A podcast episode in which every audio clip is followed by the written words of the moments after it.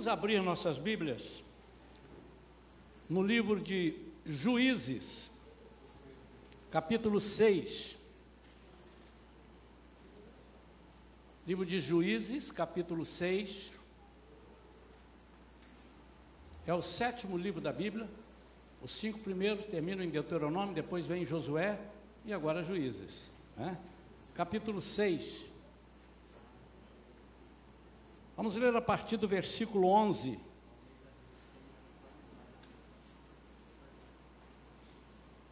Eu estou lendo na Bíblia King James, versão atualizada. Você pode ler na sua Bíblia, não dá muita diferença. Diz assim: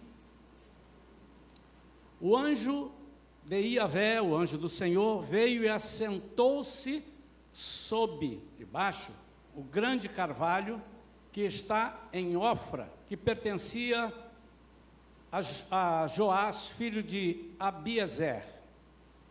E aconteceu que Gideão, filho de Joás, estava malhando trigo num tanque de prensar uvas, a fim de ocultá-lo dos midianitas. Então o anjo do Eterno, do Senhor, apareceu a Gideão e lhe saudou: Yahvé está contigo, valente guerreiro. Ao que Gideão declarou: Ai, meu Senhor, se Yahvé está conosco, por que nos sobrevém toda esta calamidade? Essa é uma pergunta que muita gente tem feito. Por que Deus está deixando a Covid matar pessoas? Como se Deus estivesse matando as pessoas. Onde estão todas as maravilhas que os nossos pais nos contam quando afirmam: Não nos fez Yahvé subir do Egito? Entretanto, agora o Senhor nos abandonou e nos entregou nas mãos de Midian. Então o Senhor olhou para Gideão e lhe ordenou: Vá com a força que tu tens. Vai e liberta o povo de Israel das mãos de Midian. Ora, não sou eu quem te envia? Ai de mim, meu senhor, contestou-lhe Gideão. Como posso salvar a Israel? O meu clã, a minha tribo, é a mais pobre da tribo de Manassés. A minha família é a mais pobre da tribo de Manassés. E eu sou a pessoa menos importante da minha família. Mas a velha afirmou: Eis que eu estarei contigo, e tu vencerás os midianitas como se fossem um só homem. Palavra de Deus. Feche seus olhos, vamos falar com o Senhor. Pai querido, em nome de Jesus, com temor e tremor, nós estamos aqui, Senhor, para entregar aquilo que o Senhor nos entregou antes. Tu tens liberdade, Espírito Santo, para acrescentar, para tirar. Tua é a direção. Estamos sob a tua direção. Fala somente o que tu queres falar e não permita que acrescentemos absolutamente nada. Em nome de Jesus. Amém. Eu estou dando como título dessa mensagem: Você é valoroso? Às vezes as pessoas acham que nós temos algum valor. Eu quero saber de você se você acha que você tem valor. Deus disse que Gideão era valoroso. Disse através desse anjo que o encontra e ele reconhece que era a voz de Deus, que era um enviado de Deus. O que que tinha, será, Gideão, para que Deus o visse dessa forma como ele viu? Nós narramos aqui alguns adjetivos. Primeiro ele chama ele de varão valoroso. Depois ele chama Gideão de forte. Aí conhece a tua força. A primeira coisa que eu quero compartilhar com os irmãos, que Deus, e graças a Ele, e que bom ele é muito diferente de nós. Primeiro, que Deus trabalha por antecipação. Deus sabe o que você vai fazer amanhã, Deus sabe o que você vai é, enfrentar depois de amanhã. A Bíblia é repleta de exemplos onde Deus nos adverte. Deus conhece o coração do homem e ninguém mais conhece o coração do homem.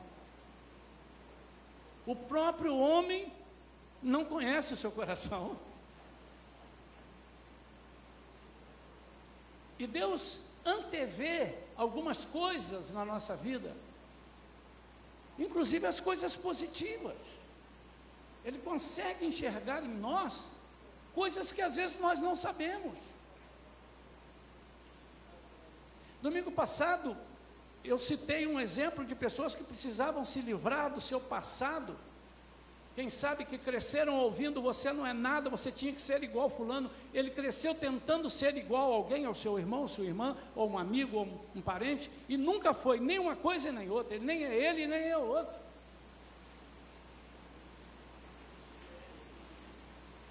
Como é que Deus te vê?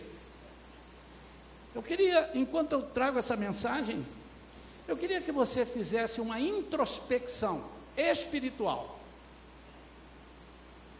Como é que eu faço isso? Começa pensando no que, que você tem trazido de dentro para fora, o que, que você tem verbalizado.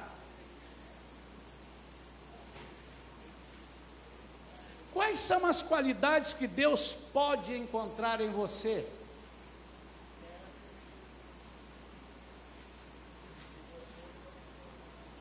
A história diz, começando nos primeiros versículos do capítulo 6, aqui, sobre o sofrimento do povo de Israel. E os midianitas eram uma pedra no sapato, era um calo nos pés de um sapato apertado desse povo de Deus. E nesse caso, excepcional, excepcionalmente aqui, eles vinham há tempos devastando as colheitas desse povo. E eles já estavam se acostumando a perder. A pior coisa na vida do ser humano é quando ele se acostuma com a perda. Quando ele se acostuma com a média, ele vira um mediocre. Medíocre. Eu falei medio, é de média. Às vezes nós xingamos uma pessoa, falamos, você é um medíocre. Mas o medíocre é a média. E há coisas na nossa vida que nós temos condição de estar acima da média e às vezes nós estamos na média ou abaixo da média. E aprendemos e acostumamos.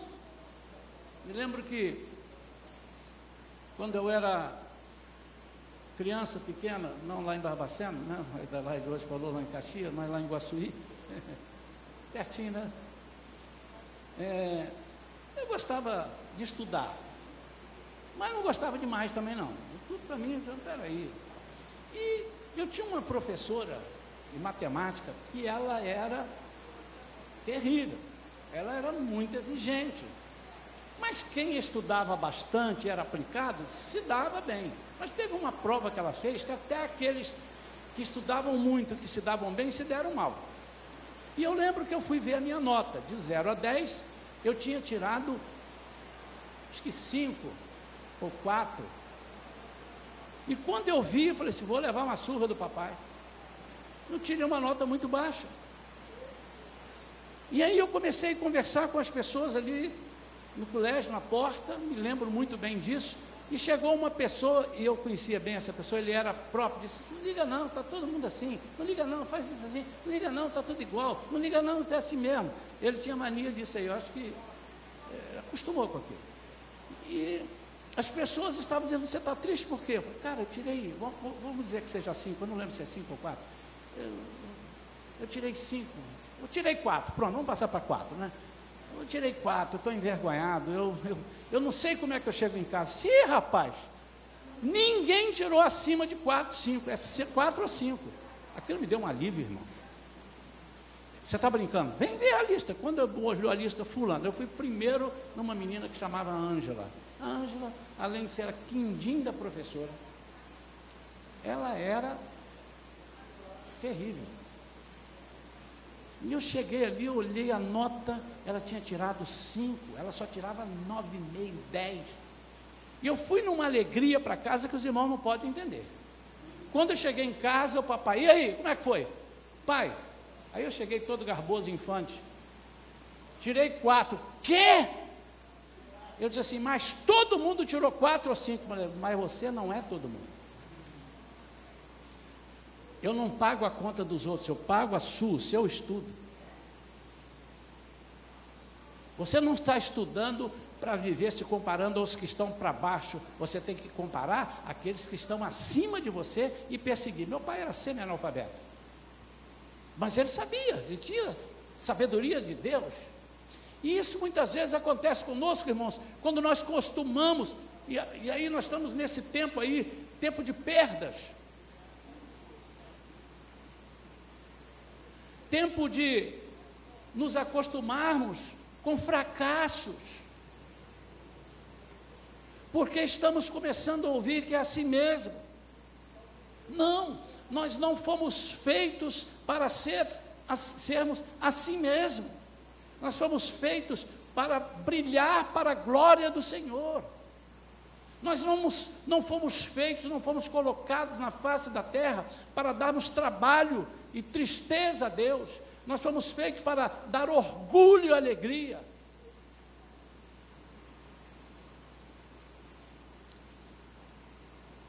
Os midianitas vinham e arrancavam, rebentavam com tudo, roubavam as colheitas, ou quando não roubavam, vinham com os cavalos, passavam em cima da plantação, estragavam o trigo, eles estavam plantando trigo, está aqui. Chegou mais uma colheita, o tempo da colheita. E Gideão estava ali malhando o trigo para guardar e esconder dos midianitas. Eu quero então compartilhar com os irmãos três pontos apenas dessa mensagem, três coisas que Deus viu em Gideão. Há mais, mas eu quero destacar três. E eu queria, sinceramente, que você pudesse anotar isso. E todos esses exemplos estão alicerçados na palavra. Primeira coisa que Deus viu em Gideão, ele viu que Gideão era alguém humilde, mas ele não viu na hora, ele já sabia que ele era humilde. Como eu disse, Deus antevê. Deus enxerga em você aquilo que você não está enxergando. E muitas vezes ele faz isso para aflorar em nós. Ele faz isso para levantar dentro de você. Olha, mas você não, você tem isso daí dentro de você. Em Israel havia lá uma viúva que estava desesperada e procurou Eliseu e falou assim: Olha, eu não tenho nada mais em casa, eu estou com uma dívida, eu, eu, não sei o que, é que eu vou fazer. E, e Eliseu perguntou: O que, é que você tem em casa? Ela disse: Eu não tenho nada, não é possível. O que, é que você tem? Tem um pouquinho de azeite e um pouquinho de farinha. Então você tem. E Deus fez, através de Eliseu, que ela se lembrasse de que ela tinha. E aquilo foi um sucesso, porque Eliseu orou, multiplicou o azeite da viúva de uma forma que foi um milagre que até hoje é contado. Ou seja, Deus lembrou aquilo que ela havia esquecido. E quantas vezes nós temos nos esquecido do que é que nós temos na nossa vida? Nós nos esquecemos de quem somos para Deus, aquilo que Deus falou para nós, as promessas que eu tenho certeza que todos aqui já ouviram alguma promessa de Deus através de um, de um, de um irmão, de uma irmã, através de uma pregação e você pegou para si, é uma promessa. As promessas de Deus nunca morrem. Ele cumpre todas. Nenhuma sequer falha, porque Ele não é um Deus que minta. Ele viu que havia uma humildade. E qual é a vantagem dessa humildade? A vantagem dessa humildade é que ele se declara uma pessoa incapaz de fazer as coisas sozinho, sozinha, uma pessoa sozinha. Ele se declarou o menor da sua casa numa família que era menor da tribo de Manassés. Então, versículo 15, ele diz: Ai de mim, meu Senhor, como posso salvar Israel? O meu clã, minha família, é a mais pobre da tribo de Manassés, e eu sou a pessoa menos importante da minha família. Além da minha tribo ser a menor, a minha família é a menor, e eu sou o menor. Em Mateus 20, versículo 26, Jesus disse que quem quer ser o maior precisa, a tradução melhor é não ser o menor, mas é, porque para muitos servir é o menor. Quem quer ser o maior precisa servir aos outros. Há muita gente que interpreta errado, diz assim: Deus não gosta de maiores. Não, Ele está dando a, a ficha de quem. Se quer ser o maior, quer. Então vou te dar o caminho das pedras. Deus quer que você seja o maior, para mostrar: o meu servo é o maior. Mas todos aqui são servos, então são todos maiores, maiores do que aquele que não tem Deus. Aquele que serve, aquele que é, está sempre pronto a se mostrar menor, humanamente falando, esse será o maior. Por quê? Porque Deus se apoderará dele, o Espírito o envolverá ele receberá um poder sobrenatural. E nós temos N exemplos, nós estamos recheados de exemplos. Eu vou falar só os clássicos que qualquer criança conhece. Lá da escolinha, Davizinho, o menor, o mais humilde, estava lá no campo, não foi convidado para passar na, na, na sabatina de, de, de Samuel, para ver quem era o escolhido que Deus falou que será o rei de Israel no lugar de Saul. E quando Deus não revelou, passando todos os irmãos, os, mai, os maiorais, os grandões, porque eles tinham um protótipo do que Deus queria, porque o que rei que estava ali, que já não estava no coração de Deus mais, que ele já estava desagradando a Deus, então ele tinha o cetro de rei, ele tinha o trono de rei, ele tinha a coroa de rei, mas no coração de Deus ele não era mais rei, Saul. E a Bíblia não dá a medida de Saul, mas diz que todos os homens batiam com a sua cabeça no ombro dele. Considerando que os homens pudessem ter, eu vou fazer por baixo, 1,70m, ele teria pelo menos 1,90m. E ele foi escolhido por isso, porque ele era alto. O povo o escolheu, ele era bonitão. A Bíblia diz que Saul era muito bonito, era forte, era alto. E quando eles saem para escolher um sucessor, eles pensam, Samuel pensa, servo de Deus. Ele pensa, tem que arranjar um outro grande, um outro forte. E Deus disse assim: Você está vendo as aparências? Você tem que escolher aquele que Deus vai usar. E trouxe Davi. Pequenininho, fraquinho. A Bíblia não dá a medida dele, mas segundo estudiosos, ele deveria ter por volta de 1,60m, naquela época com 17 anos. Cresceu pouco, talvez no fim ficou com 1,65m, não estou chamando aqueles que têm é, 1,65m de pequenininhos, mas eu estou comparando com Saul, que tinha 1,90m, irmãos. Por favor. E se você é assim, dê glória a Deus, porque Deus vai te fazer muito grande. Amém ou não? E quando ele vai lutar com o gigante, ele não olha para nenhuma dessas coisas. Ele é humilde. Mas como ele é humilde? Ele falou que eu vou derrotar o gigante. Em momento nenhum ele diz isso. Em momento nenhum ele diz isso. Ao contrário, ele diz para o povo: esse incircunciso filisteu, aliás, eu já falei isso aqui outras vezes, a única pessoa que não chamou ele de gigante foi Davi. Esse incircunciso filisteu, vocês não estão vendo? Ele está afrontando o Deus de Israel.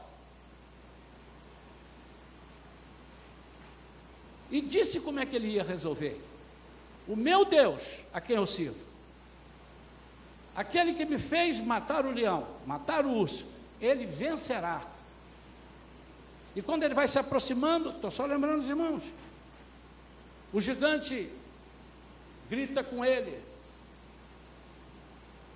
Eu sou algum cachorro para você vir com pedras e paus e não sei o quê. E ele vinha com um escudo enorme. E ele disse: Tu vens a mim com escudo e com lanças, eu vou a ti em nome do Senhor dos Exércitos.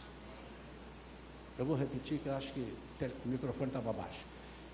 Tu vens a mim com lança, com apetrechos que eu não posso, mas eu vou a ti em nome do Senhor dos Exércitos. Isso é uma diferença muito grande. Há poder nas nossas palavras, a palavra daquele que serve a Deus, ele tinha experiência. Então, o apóstolo Paulo diz: quando eu estou fraco, aí é que eu sou forte. Porque quando eu estou fraco, eu estou com um recipiente totalmente liberado para encher da força de Deus. Não há misturas. 100% de Deus se eu estou fraco. Toda a minha força vem do Senhor, mas se eu jogo 50% da minha força, só 50% da força cabe a Deus. Amém ou não amém? Segunda coisa muito interessante. Segunda coisa que Deus viu é que ele procurou guardar o seu tesouro. Aquilo era um tesouro para eles, e agora nós vamos falar aqui. Mas ele viu uma inteligência, ele viu como é que ele guardava, porque tem guardar e tem guardar. Que forma você guarda? De que forma você guarda? Aonde você põe? Preste atenção nisso, irmão. Vamos lá.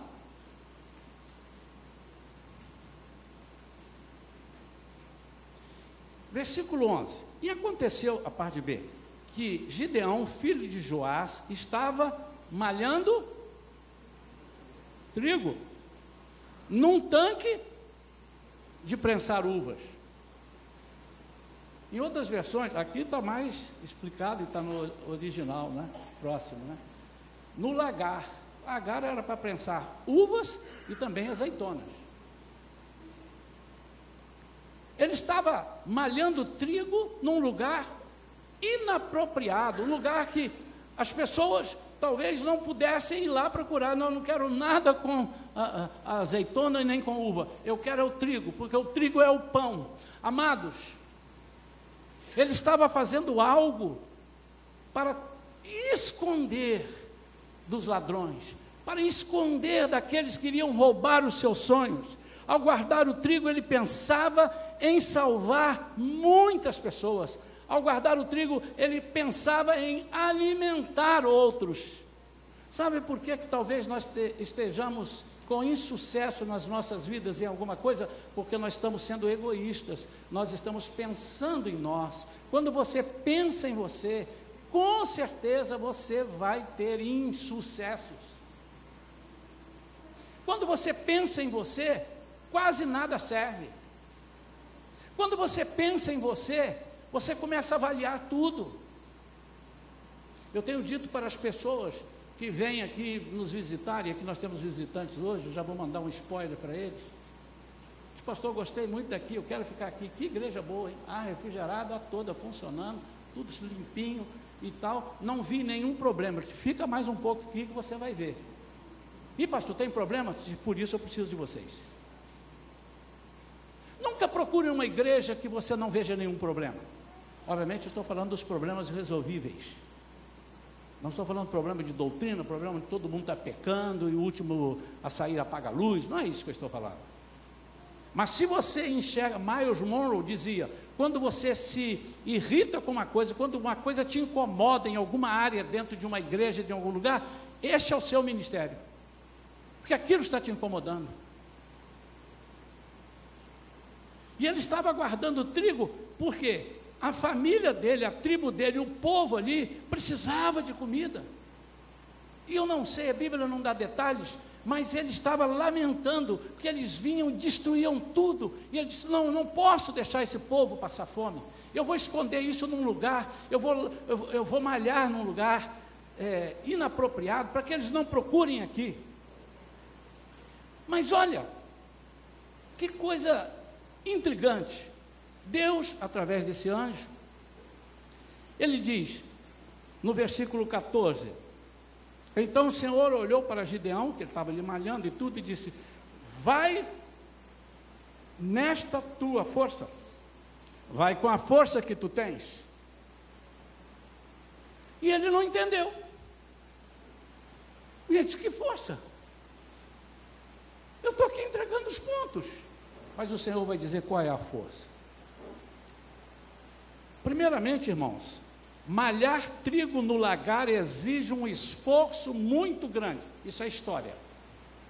Você entra em qualquer lugar e o que significa? Como é que é? O lagar não é para isto. Retirar as minuciosas impurezas manualmente, sem ajuda do vento, da claridade, deveria levar muitas horas. E ao malhar trigo no lagar, Gideão demonstra disposição e coragem. Mas salva o seu povo da fome. Eles sempre tiveram esses alimentos escondidos. Ele ali agora vai ter esses alimentos. Por isso, por antecipação, Deus o reconheceu como valoroso. Deus conhecia o seu coração. Deixa eu falar uma coisa aqui para você. Da comparação que nós podemos fazer. O que, que é o trigo? O trigo é o pão. O que, que é o pão? O pão é a palavra. Esconder o pão é esconder a palavra. O salmista diz: Escondi a tua palavra no meu coração, para não pecar. Vamos colocar o que o salmista quer dizer. Ele está dizendo: Eu escondi a tua palavra no meu coração para eu não ser roubado. Porque se eu for roubado, eu pecarei. Se eu não tiver a palavra, eu vou pecar. Mas preste atenção, meu amado e minha amada, há uma diferença em esconder no teu coração para o diabo não pegar e esconder no seu coração para nunca mais usar. Esconder no coração significa está escondido do ladrão, está escondido do salteador, porque ele não tem poder de tomar quando ela está no meu coração. A palavra de Deus diz que onde estiver o seu tesouro, ali estará o seu coração. O que Deus está nos ensinando que nós temos que colocar o coração naquilo que fazemos para Ele. Nós temos que entender que tudo que fazemos é para Ele, é dele e é por Ele. São todas as coisas. O que Gideão estava fazendo aqui era esforçando-se. Em Josué capítulo 1, versículo 7, Deus fala para Josué: esforça-te e tem bom ânimo, não se desvie. São palavras de Deus a Josué: não se desvie, ou seja, guarde, não perca, não deixe que, não deixe que te roubem a palavra. Mas ele diz: não guarde a palavra para si, guarde do diabo. A palavra é para ser usada para alimentar a outros que têm fome. Isso aqui é, um, é uma analogia, uma comparação que nós podemos fazer. Hum, é, é, é, é, é natural que possamos fazer, não tem nenhuma distorção nisso daí. E ele disse: Eu preciso guardar esse trigo, preciso guardar em lugar improvável, porque eu preciso alimentar pessoas. Quem sabe, meu amado, você tem perdido, porque tudo aquilo que você conquista é para alimentar a si próprio. Você tem sido egoísta, você tem pensado só em você, por isso nem todas as coisas te apetecem, nem todas as coisas te agradam.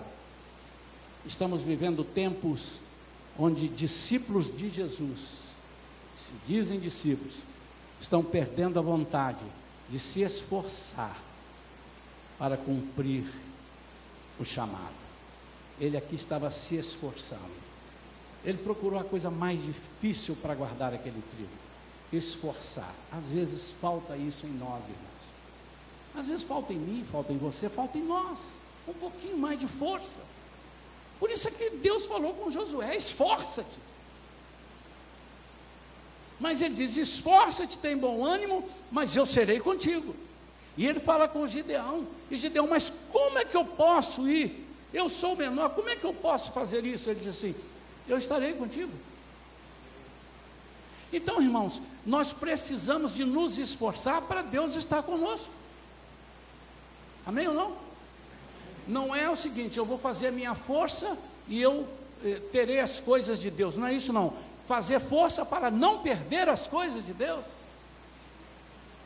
E muitas vezes, ao fazer essa força, você está fazendo uma força que não é para alimentar você somente, mas é para alimentar outras pessoas, é para ajudar outras pessoas.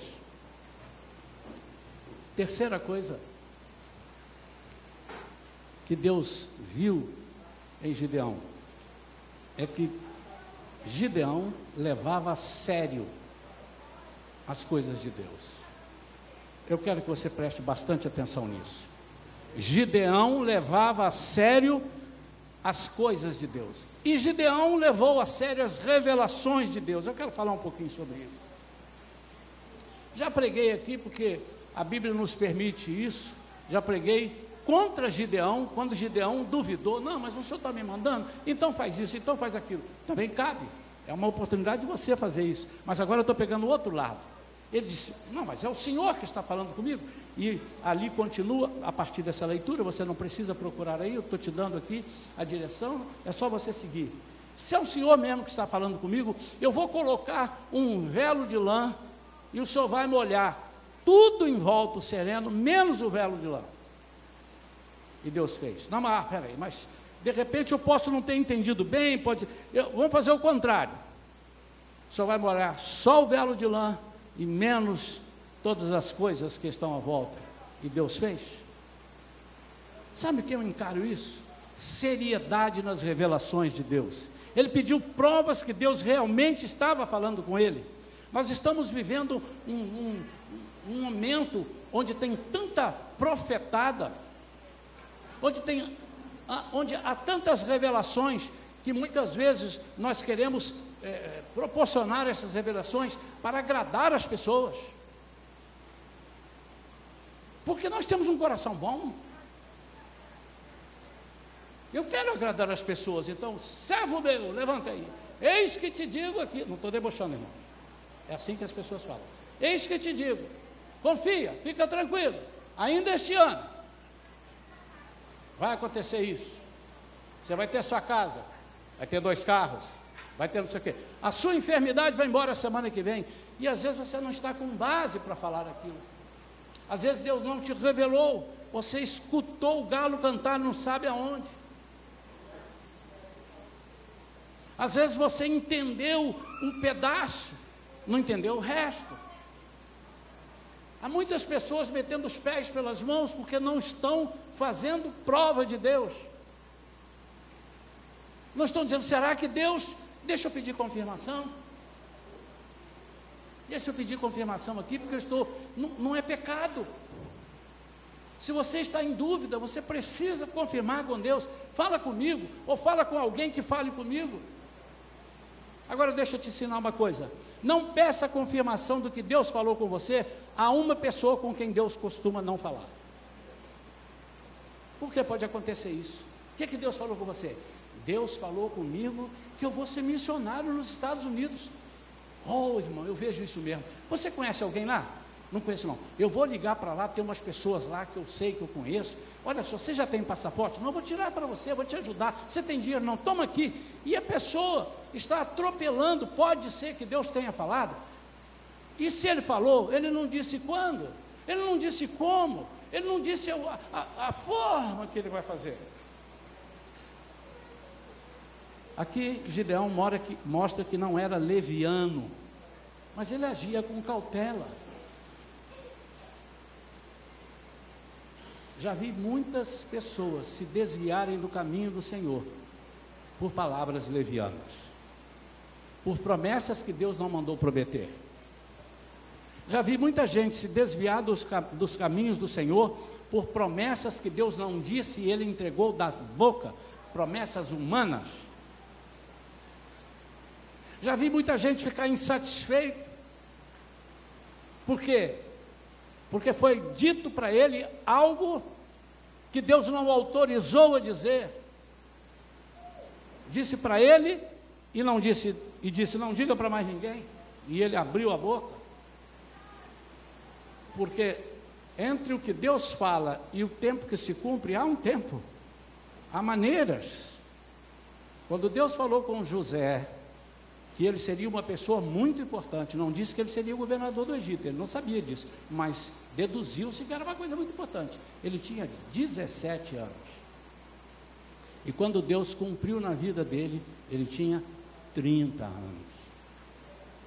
Por isso José é chamado um tipo, uma tipologia de Jesus. Começou o seu ministério aos 30 anos.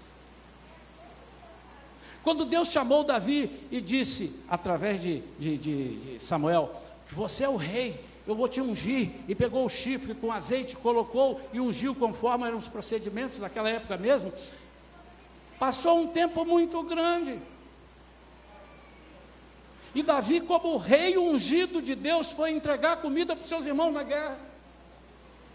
Davi, como, Deus, como ungido de Deus, teve que fugir daquele que não era rei no coração de Deus. Fugiu de Saul.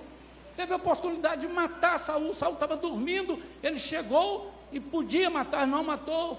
Porque Deus disse: Você vai ser rei, mas Deus não disse é hoje. O que é uma pessoa leviana? Alguém que age precipitadamente. É alguém insensato que age sem reflexão, está no dicionário. Que não expressa seriedade e nem sensatez. Uma pessoa leviana é aquele que vê, repara, percebe o fato e desconsidera por motivo leviano e imprudente. Leviandade é o contrário de andar sabiamente. Precisamos ser profundos em tudo que fazemos para Deus. Precisamos levar Deus a sério. E é o que falta para algumas pessoas, talvez, não quero dizer muitos. Eu quero crer que muita gente não é leviana. Eu quero estar nessa, nesse hall aí, nesse, essa turma, mas falta. Sabe por quê, irmãos? Porque para nós termos intimidade com Deus, nós temos que perder algum tempo da nossa vida com as coisas que nos dão prazer somente a nós. Nós temos que deixar o egoísmo um pouco para entrar no altruísmo. O que, que é o altruísmo? O contrário de egoísmo. É quando eu penso nas pessoas. E o evangelho é quando eu penso nas pessoas. O evangelho, ele é tão rico que Jesus disse que eu tenho que pensar no meu inimigo como eu estou pensando em mim. E aí muita gente confunde: como eu vou amar o meu inimigo? Eu, Deus me livre o inimigo meu, não quero, quero distância dele. Deus não está falando para você amar a ponto de levar ele para sua casa e comer pizza com você. Diz, não. Você quiser fazer isso, mas o que Deus, a tradução original disso aí é diz assim: tenha interesse por ele, assim como você está tendo interesse na sua salvação. Porque se ele for salvo, eu vou ficar muito alegre. Então pense em mim. Eu te coloquei aí para fazer as pessoas aceitarem Jesus. Isso é pensar nos demais. É pensar em alimentar. É pensar em esforçar. Nós temos que fazer mais força. Nós temos que ter boa vontade. Nós temos que pensar que há pessoas que vão exigir mais tempo de preparação do que outros. Nós temos que imaginar que há pessoas que eu vou dar uma palavra de meia hora, ele vai aceitar Jesus e no dia seguinte ele vai sair pregando. Mas eu também vou encontrar pela frente pessoas que eu vou pregar o Evangelho para ele três anos e ele não vai sair do lugar, e todos os dias ele está para baixo, outro dia ele está para cima, ele precisa de esforço.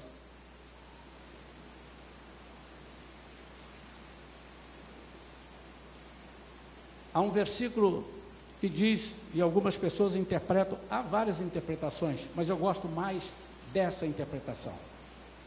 Segundo dizem, é uma das próximas, que o reino de Deus é tomado à força. O que, que é o reino de Deus tomado à força?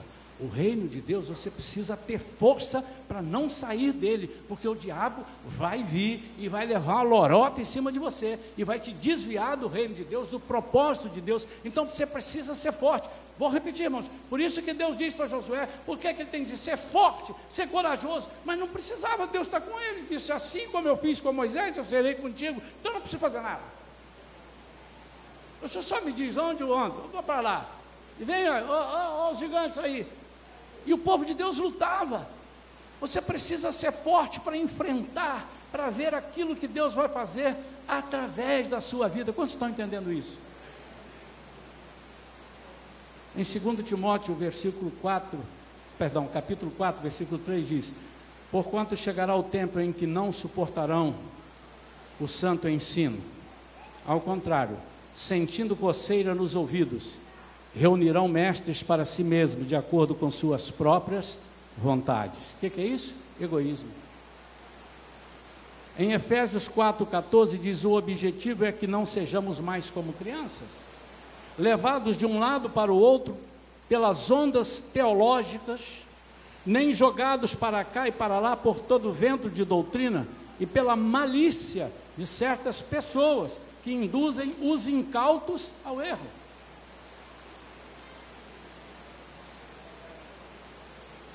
Você é valoroso. Deus falou para Gideão.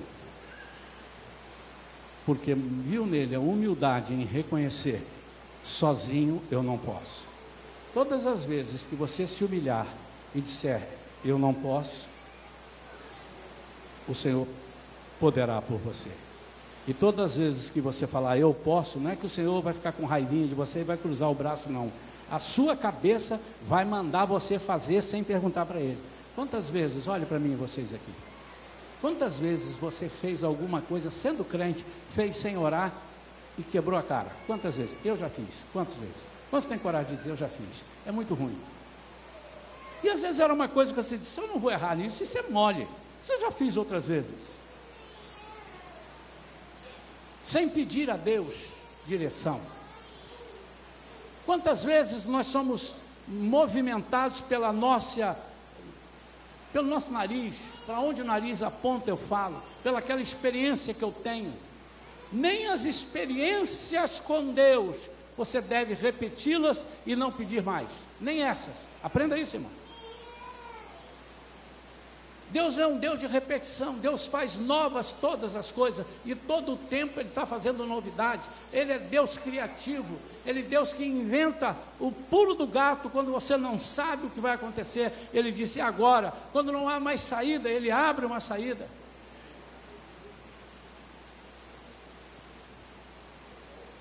Gideão era humilde, soube guardar o tesouro com o propósito de alimentar outros escondendo num lugar onde ninguém podia roubar. Eu queria, pelo menos, que esse segundo item aqui fosse aplicado na nossa vida. Eu queria fazer esse desafio para a nossa igreja. Nós estamos perdendo um pouco da essência. Eu não estou me referindo a vocês. Estou dizendo, o povo de Deus, de uma forma geral, tem perdido a essência do Evangelho nós estamos mais preocupados com o que falam do que o que Deus fala. Certamente. Houve um atalaia ali. Atalaia é aquele que avisa: vem o inimigo. Alguém disse assim: estão vindo os. Ó, estou sentindo a poeira dos cavalos aí. Eles estão vindo aí, os medianitas estão vendo. E Gideão já estava entregando os pontos. Porque ele disse: eles vão roubar. Quem disse que viriam roubar aquela colheita? Mas eles estavam. Mas ele tomou uma posição. Não quero perder mais. A primeira coisa que você precisa fazer nesta noite e a partir de hoje é você dar um basta naquilo que o, o diabo tem roubado. O inimigo tem nos roubado tanta coisa. Nós estamos perdendo a vontade de viver, nós estamos perdendo a coragem, nós estamos perdendo a alegria de sermos crentes, nós estamos perdendo a força para lutar, nós estamos entregando os nossos pontos, nós estamos começando a ficar semelhantes àqueles que não têm fé. Estamos começando. Começamos a nos misturar com aqueles que não têm nenhuma expectativa, nenhuma esperança. Estamos nos colocando, estamos na média quatro, estamos nos alegrando porque teve gente que tirou três, tirou dois, eu tirei quatro. Mas quatro para dez é muito distante. Não podemos, não podemos. Nós estamos vivendo um tempo difícil na terra. Era o Covid, depois veio a, a Delta, vem o Ômicron e virão outras. Ou você acha que não virão outras? Já teve febre amarela, febre gripe suína, não sei o que, não sei o que, já teve, você não pegou isso, os nossos antepassados pegaram. E virão. Por quê? Porque o mundo é mau, o mundo está fazendo coisas que Deus não quer que faça. Nós estamos estragando, nós estamos massacrando. O inimigo está ainda tentando levar as pessoas para o lado dele. O inimigo está plantando a maledicência. Nós estamos pegando algumas coisas que são próprias do mundo para trazer para a nossa vida.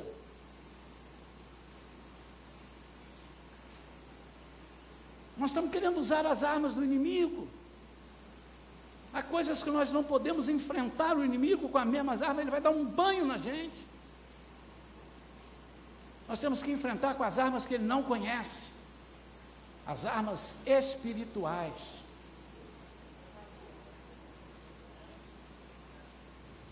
Eu quero orar pela sua vida. Agora eu queria que você, no mesmo lugar que você está, que você curvasse a sua cabeça e eu quero fazer essa oração e, dentro do possível, acompanhe comigo essa oração.